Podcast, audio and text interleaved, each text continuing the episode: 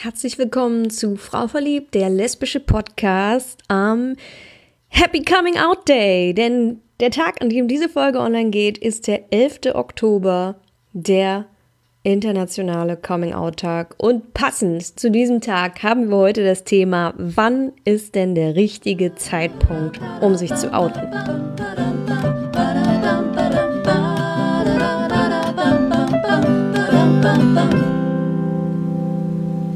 Wann oute ich mich am besten? Das ist eine sehr, sehr gute Frage, die von außen an mich herangetragen wurde. Ich habe euch ja beim letzten Mal gebeten, mir gerne eure Themenvorschläge zu schicken. Und tatsächlich habt ihr mir einige Vorschläge geschickt, die ich mir auch alle fleißig notiert habe. Aber ich gebe es zu, ähm, bei denen ich noch nicht sonderlich hinterhergekommen bin, sie in Podcast-Folgen umzumünzen. Aber ich habe es noch vor, auf jeden Fall.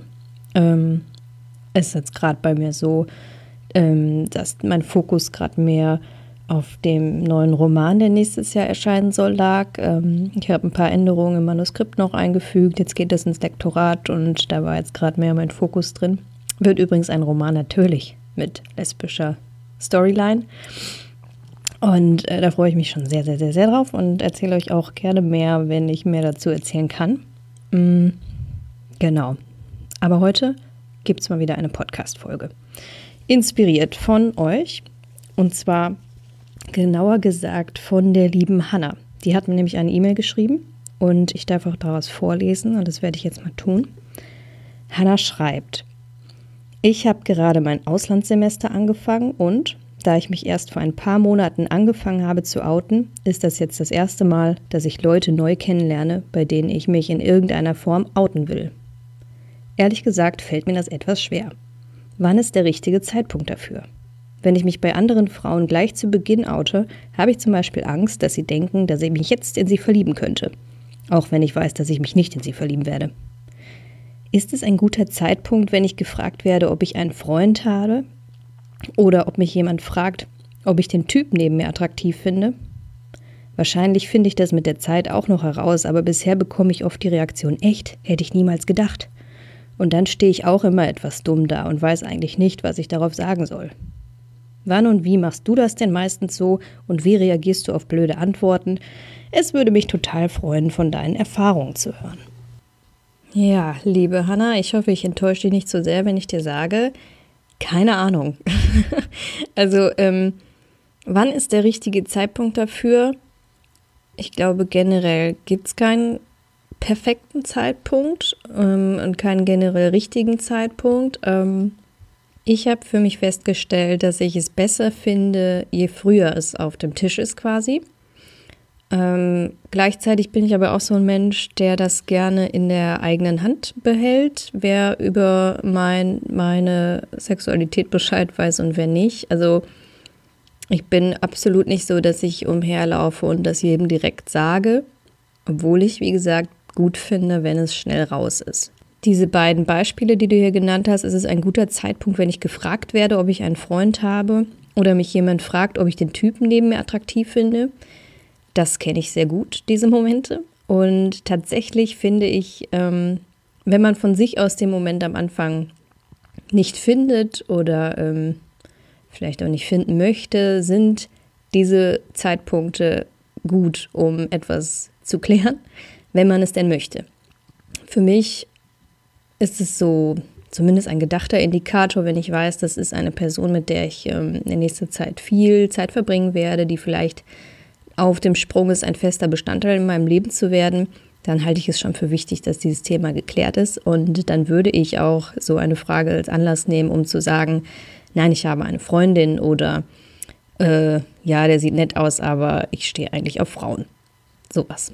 Ähm, wenn ich aber denken würde, okay, dieser Mensch, der mich das jetzt fragt, ist so jemand, der ist mir sowieso nicht geheuer und keine Ahnung, der hat schon so viele, weiß ich nicht, rechte Parolen von sich gegeben oder so. Vielleicht, vielleicht würde ich mir überlegen, ob ich da was Persönliches von mir dann jetzt zu preisgebe oder auf diese Frage ausweichend antworte. Ähm, ich erzähle da gerne dann einen kleinen Schwank aus meinem Leben zu dem Thema, weil es wirklich, wirklich auch eine Frage ist, ähm, an der ich immer wieder ähm, scheitere, beziehungsweise halt immer wieder mich frage, okay, wie machst du es am besten? Hm, habe ja schon erzählt, in meiner Schulzeit zum Beispiel war ich komplett ungeoutet, habe ich das Thema völlig unter der Decke gehalten. So ab meinem 19. Lebensjahr habe ich mich peu à peu dann in meinem näheren Umfeld geoutet und dann ging es halt auch an die Uni. Und da kam ich dann ja in so eine Situation, wie du jetzt auch geschildert hast mit dem Auslandssemester, wo man erstmals neue Leute kennenlernt, ähm, vor denen man sich dann outen kann. Und auch da habe ich es halt dann meist so gehalten, dass ich abgewägt habe, okay, das ist jetzt eine Person, ähm, die ich zu meinen Freunden zählen möchte, vor der oute ich mich dann halt. Doch es muss noch nicht mal bewusst sein. Das ist manchmal auch einfach nur so ein Gefühl für die Person, wenn du einfach weißt, okay, das klickt, dann raus damit. Ne? Ähm, das kann man sowohl so machen, dass man eine kurze Stille in der Konversation nimmt und sagt, du übrigens, ähm, ich habe eine Freundin oder du übrigens, ähm, nur damit es einmal gesagt ist, ich stehe auf Frauen oder so. Und deine Angst, dass, dass diejenige dann sofort denken könnte, oh Gott, dann verliebst du dich jetzt in diese Person, kann ich total nachvollziehen. Aber ich glaube, dass wir da ähm, vielleicht ein bisschen überschätzen, was die anderen darüber denken, was sie auch von sich selbst denken, ob sie glauben, dass sie so wahnsinnig attraktiv sind, dass sich jetzt jeder sofort in sie verlieben muss. Ähm, wie gesagt, ich kann das voll nachvollziehen und solche Gedanken hatte ich auch schon, aber ich glaube, selbst wenn das so ist, dann ist das am Ende das Problem von der Person und nicht von dir. Und ähm, auch nicht jeder, vor dem du dich outest, wird so denken. Naja, ähm, zurück zu meiner Geschichte. Ähm, so habe ich es dann gehalten.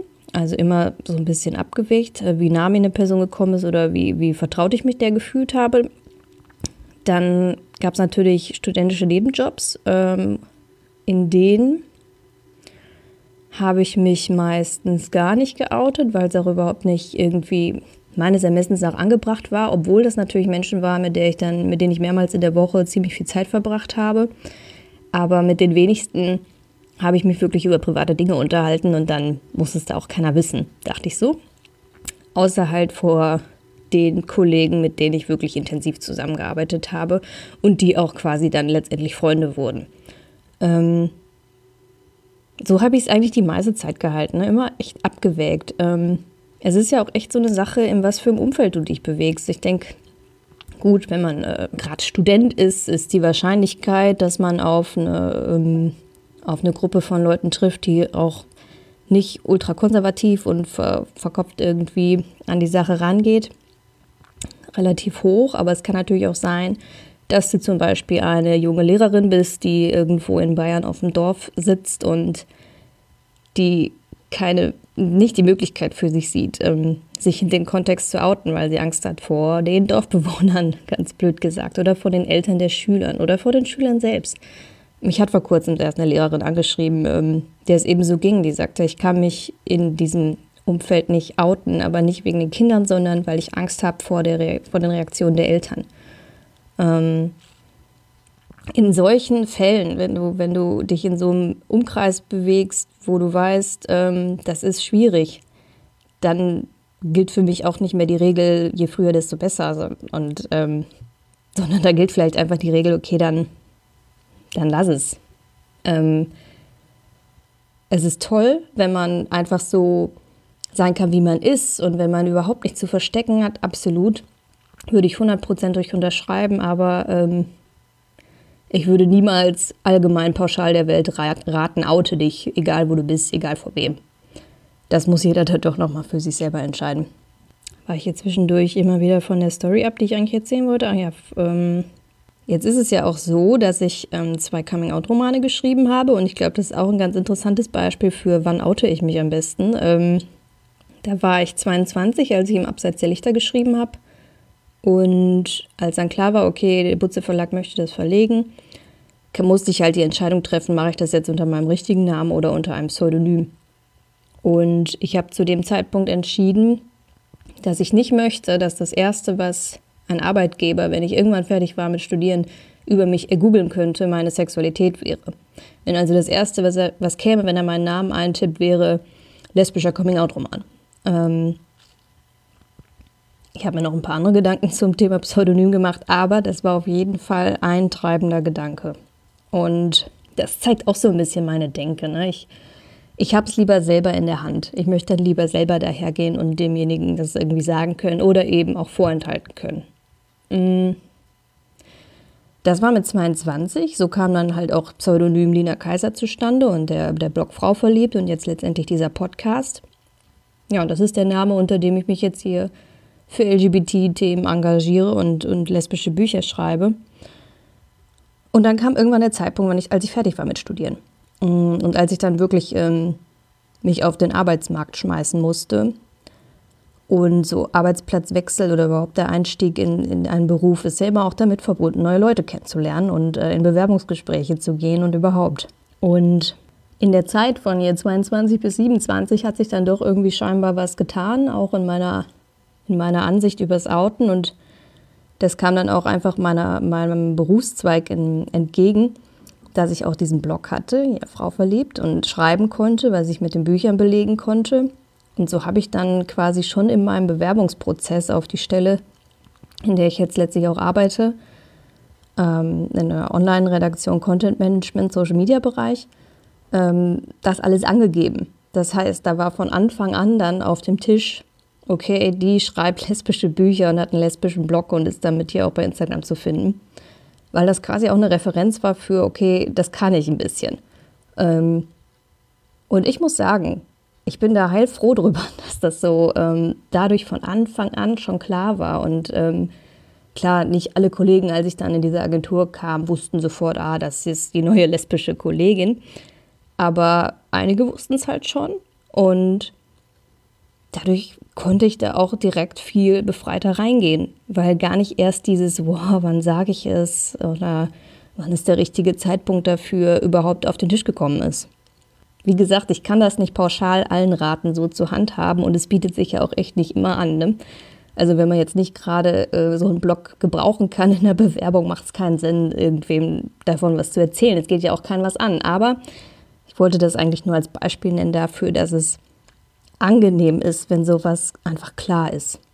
Wie gesagt, ich bin da ganz glücklich über die Situation. Ich kenne in meinem Freundeskreis aber auch ganz viele Beispiele, die das eben auch jetzt nicht unbedingt so hatten und so haben, die auch äh, dann in einem Beruf sind, wo, wo sie sagen, nee, das ähm, möchte ich hier gar nicht irgendwie reintragen. Ich persönlich kann mir das gar nicht mehr richtig vorstellen, weil ich weiß, dass ich es immer ein bisschen als Druck empfunden habe, wenn man sich in einem Kreis bewegt, wo man weiß, die wissen das nicht von mir. Ich habe mich da oft sehr komisch gefühlt und es gibt ja auch diesen, diesen Moment, wenn man verpasst, sich zu outen und dann wird das auf einmal so ein Selbstläufer und ähm, man hat es einfach nicht gesagt und mit jeder Situation verstrickt man sich mehr in so ein, ja, in so ein Versteckspiel quasi. Ähm, das hatte ich auch schon.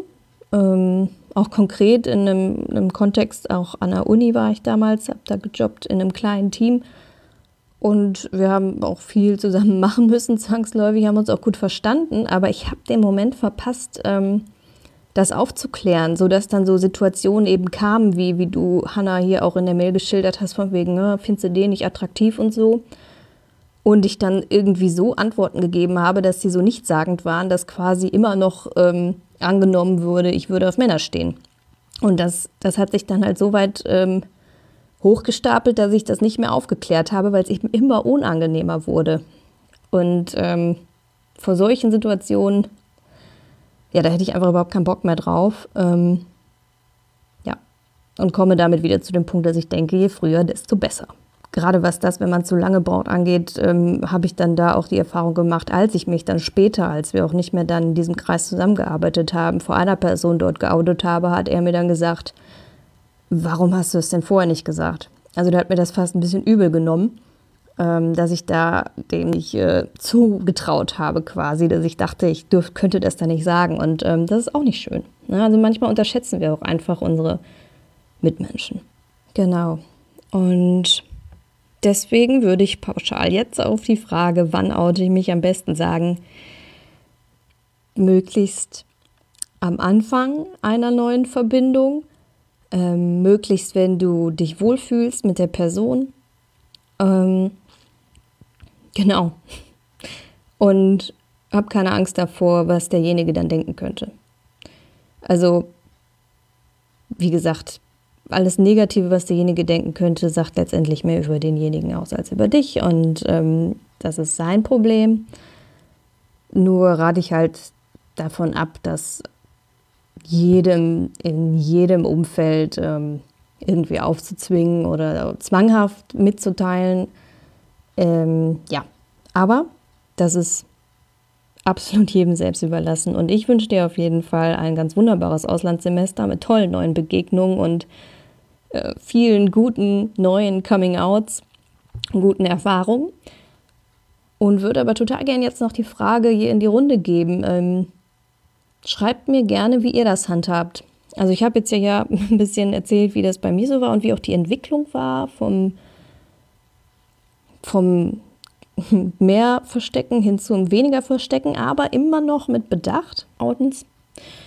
Und ja, schreibt mir gerne, wie ihr das handhabt. Und ähm, ansonsten wünsche ich euch einen Happy International Coming Out Day und hinterlasst mir gerne eine Bewertung bei iTunes. Ich freue mich. Bis zum nächsten Mal. Ciao, ciao.